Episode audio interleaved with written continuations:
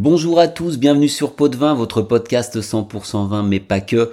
Je suis Arnaud, j'espère que vous allez bien et aujourd'hui, je vous emmène en vacances dans l'un des endroits les plus beaux d'Europe, l'une des destinations touristiques les plus populaires d'Italie. Une bande de terre coincée entre la mer et les collines, sur les flancs desquelles justement on cultive la vigne. Et ce décor de cartes postales, ou de posts Instagram devrait-on dire de nos jours, ce sont les cinq terres, les Cinque Terre.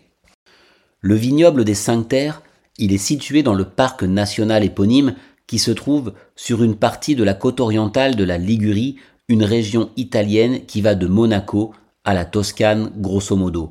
Alors pourquoi les cinq terres?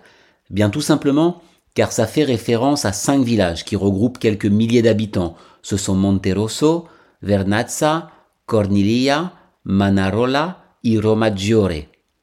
Alors c'est un vignoble ancien, la culture de la vigne ici daterait du XIIe siècle, puis ensuite touché de plein fouet par le phylloxéra au début du XXe, un peu plus tardivement qu'ailleurs, du fait de sa position un petit peu enclavée, ce qui conduit les habitants à rejoindre les grandes villes, notamment la Spezia, la capitale de la province, avec les conséquences économiques que l'on peut imaginer. Ensuite, il y aura des hauts et des bas, et c'est dans les années 80-90 qu'on assistera au renouveau du vignoble, étroitement lié au développement du tourisme. Car il faut dire que les cinq terres offrent un panorama époustouflant au sein duquel la vigne joue un rôle important. En effet, la particularité de ce vignoble, ce sont ses terrasses bordées de murets de pierres sèches qui descendent à pic sur la mer à une altitude comprise entre 0 et 400 mètres. C'est un vignoble extrêmement pentu, il fait partie des vignobles les plus pentus du monde, planté sur des restanques façonnés par l'homme, comme on l'a déjà vu dans d'autres appellations, à flanc de falaise et face à la mer.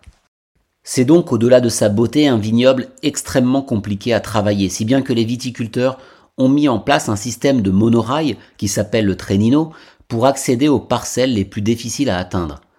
Cela n'a malheureusement pas pu freiner l'abandon progressif des terrasses, si bien que l'UNESCO a d'abord classé le vignoble en péril afin de permettre sa restauration et son maintien et l'a inscrit au patrimoine mondial de l'humanité en 1997.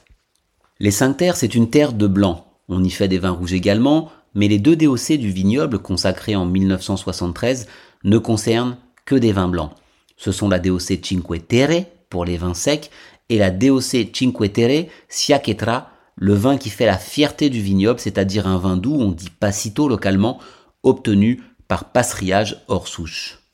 Les vins secs sont produits à partir de trois cépages principalement, le Bosco qui est le plus important puisqu'il doit représenter au moins 40% de l'assemblage, l'Albarola et le Vermentino qui seuls ou ensemble ne doivent pas eux dépasser les 40%. 20% d'autres cépages blancs sont donc autorisés, comme le Rossesse Bianca, le Picabon, le Frate Pelato, le Brucia Pagliai, le Barbarossa ou encore le Gaeta. En général, ce sont des vins avec une belle fraîcheur, une jolie minéralité, des notes salines et iodées dans lesquelles dominent des arômes floraux et d'agrumes. Les vins se marient parfaitement avec la cuisine de là-bas, évidemment, les anchois qui sont une spécialité locale, les fruits de mer, le risotto aux fruits de mer, la focaccia, ainsi que les fromages du coin. Sachez enfin que la DOC Cinque Terre comprend trois sous-zones, Costa de Serra, Costa de Campu et Costa da Posa. En ce qui concerne le Chaquetra, on est sur les mêmes cépages bien sûr, mais en vue d'obtenir un vin liquoreux, un vin de dessert qui marche bien avec les gâteaux comme le pan dolce genovese ou certains fromages forts en goût comme c'est le cas pour tous les liquoreux, puisque là, on va être sur des notes d'abricot, de miel ou encore des notes de fruits secs. Les raisins qui servent à produire tous ces vins proviennent d'un petit territoire, une centaine d'hectares répartis sur les cinq villages dont nous avons parlé, auxquels s'ajoutent deux zones dans la commune de la Spezia, Tramonti di Biassa et Tramonti di Campilia. Ce sont des terroirs bien spécifiques, presque exclusivement de grès, où s'intercalent des couches d'argile et de carbonate et qui bénéficient d'un climat méditerranéen évidemment, chaud l'été et doux l'hiver, avec une exposition plutôt sud. On trouve ces vins sur place, bien sûr, ou sur Internet, parfois à des prix entre 20 et 30 euros, plutôt 70 pour les vins doux, mais en bouteille de 37,5 centilitres.